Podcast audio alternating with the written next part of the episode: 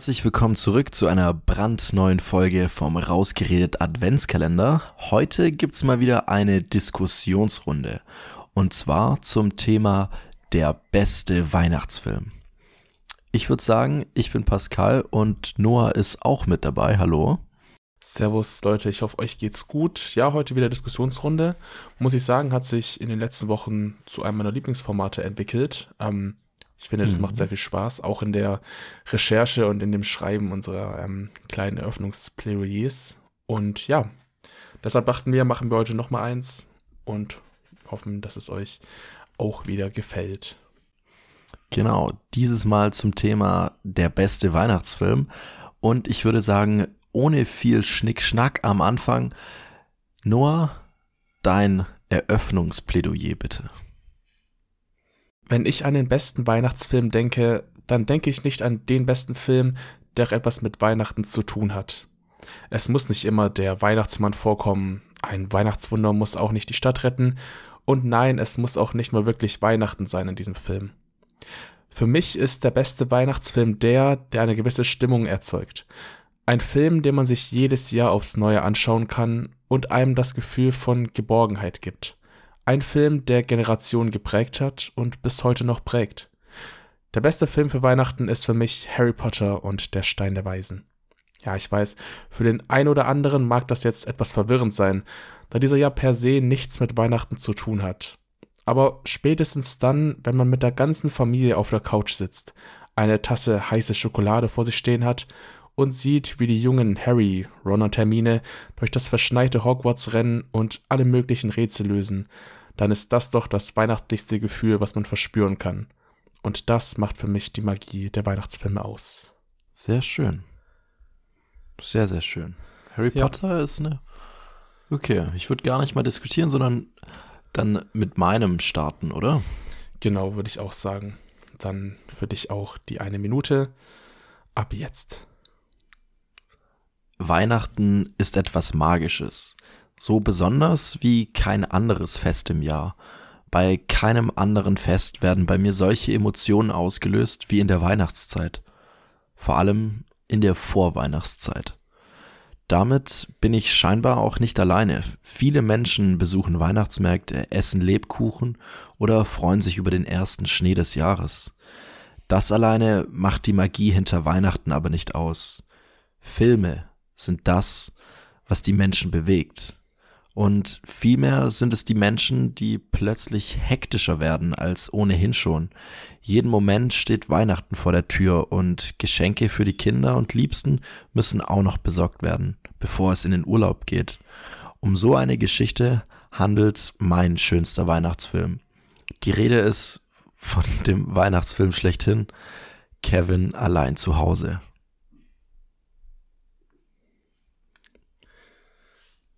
Natürlich. Ein absoluter Klassiker.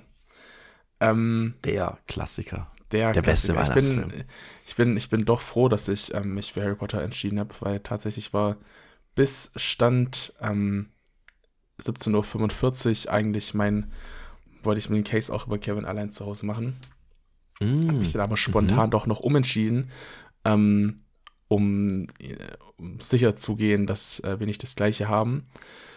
Aber okay. ähm, deswegen kann ich auf jeden Fall deinen dein Call, deinen Film auf jeden Fall zu 100% ähm, nachvollziehen. Das ist ein Film mit voller Tradition. Ähm, meine Mitbewohner und ich, wir haben uns tatsächlich heute Morgen noch ähm, so eine, so eine Making-of-Show auf Netflix, ähm, ich weiß nicht, ob du die kennst, ähm, The Movies mm -mm. That Made Us. So eine Dokumentationsreihe nee. auf, okay. auf Netflix, die so ein bisschen auch dokumentarisch ähm, zur Produktion von vielen verschiedenen Filmen ähm, halt eben ja zeigen. Und da haben wir uns heute Morgen zu Kevin allein zu Hause ein bisschen das Making-of angeschaut. Ähm, mhm. Und es ist schon, schon wirklich krass, was da auch von der Geschichte hint hinter dem Film steckt, so von der Produktion her. Aber auch wie lange der Film sich einfach in diesen Kultstatus hält. Also. Ja, das, das ist ja krass. Der ist ja Anfang des Jahrtausends rausgekommen, oder? Ja, absolut. Und ähm, ich meine, das ist ja bei vielen Tradition, dass, dass, dass der an Weihnachten angeschaut wird. Ja, für mich ist es ein Kindheitsfilm. Ist. Kindheitsfilm, ja, der, der lief ja auch immer zur Weihnachtszeit, läuft der. Also ich glaube, mindestens einmal auf jedem Sender. Ähm, auch Kevin allein in New York. Ähm, den Film, den kriegt man eigentlich jedes Jahr zu Weihnachten gesehen und zu Gesicht. Und deswegen, das ist, ich habe auch lange überlegt. Und ähm, dann ist irgendwann mal, kam mir so in den Kopf, hey, da gibt's ja noch den kleinen Jungen, der zurückgelassen wird. Was ist eigentlich mit Kevin? Und dann hätte ich ihn fast auch vergessen, wie seine Familie. Ähm, aber dann ist es mir doch eingefallen und ich dachte, es gibt nichts Besseres als Kevin allein. Irgendwo, auch immer. Ja, mhm. auf jeden Fall. Was ich auch so, so, so krass finde, ich meine, du hast es schon erwähnt, Kevin allein, Kevin allein in New York gibt's ja auch. Es gibt aber tatsächlich, ich glaube, noch drei andere Teile, äh, die aber niemand kennt. Das ist, ähm, sind halt, ich glaube, das waren Direct-to-DVD-Filme und der, der, größte, der, größte, der größte Teil davon ist einfach mega Trash. Okay, Aber, ja. Ähm, ja, zum also Beispiel habe ich auch nicht gewusst, okay. Ja, also man hat, man hat wirklich noch lange Zeit versucht, so diesen, diesen ersten oder sagen wir die ersten beiden, wenn wir jetzt ähm, New York noch zuzählen, so ein bisschen zu replizieren ähm, und so, so hat auch mit den gleichen Namen und sowas zu, zu catchen. Aber es hat eben bei keinem anderen so, bei keinem anderen Film so funktioniert, wie das jetzt hier bei den ersten beiden Teilen oder vor allem natürlich beim ersten Teil ähm, geklappt hat. Also so diesen, mhm, diesen, mhm. diesen Kultstatus. Ich finde, den haben ganz, ganz wenige Filme überhaupt erreicht, was ähm, Kevin allein zu Hause oder Home Alone im Originalen äh, erreicht hat. Mhm.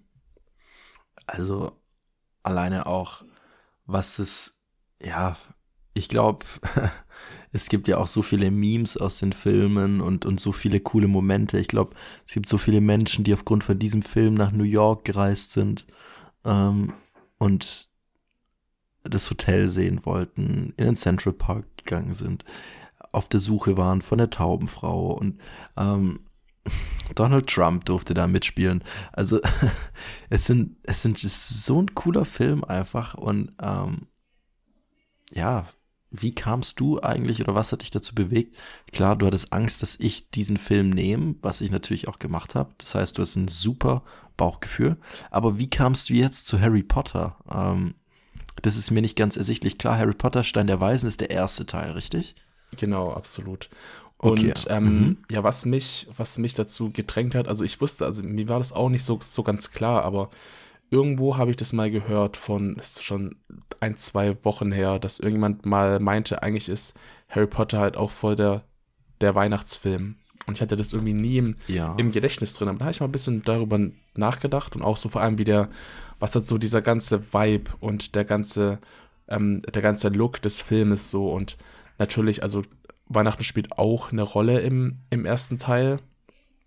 Eigentlich mhm, wirklich das, Mhm. Genau, mit den Geschenken. Ähm, und äh, ich glaube, eigentlich auch das einzige Mal, dass Weihnachten wirklich auch ein Teil von dem Ganzen ist.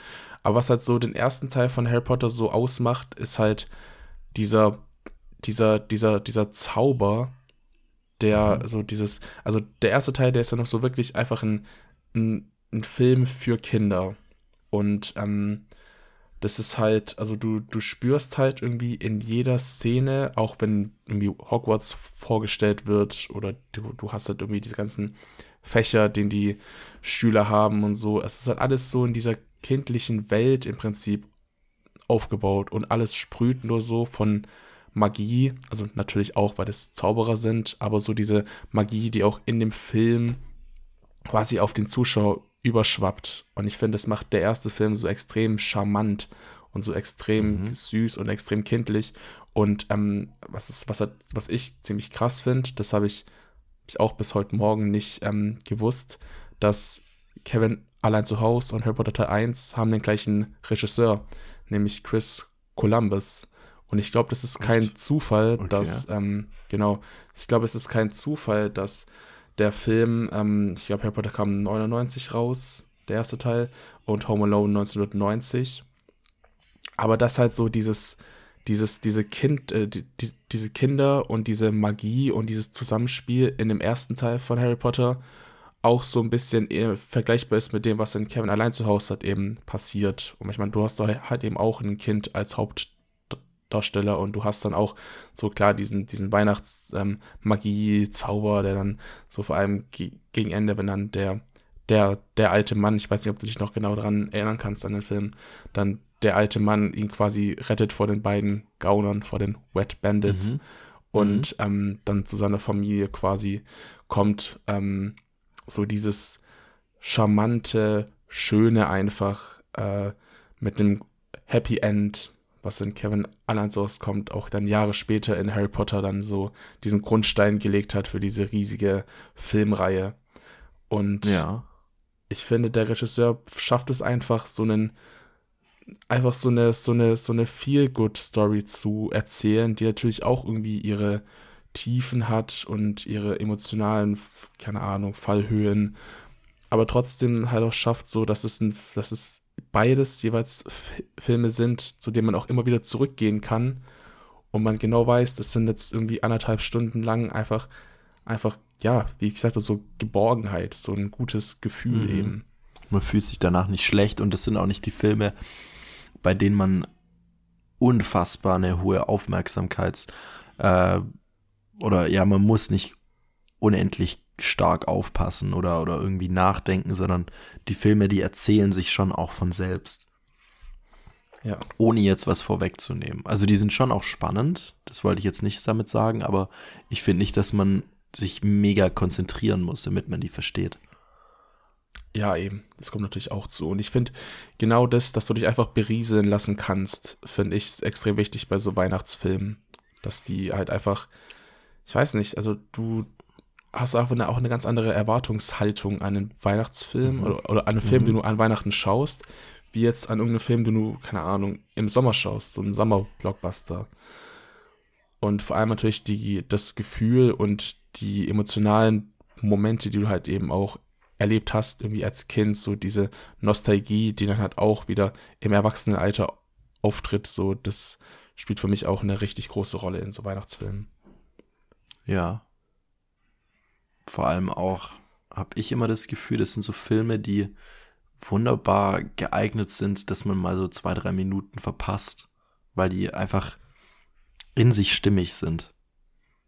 Also man kann auch, ähm, also mir geht es darum, die Filme laufen ja eigentlich vermehrt. Ich kenne die eigentlich nur aus dem Fernsehen. Ich habe die nie auf DVD geschaut.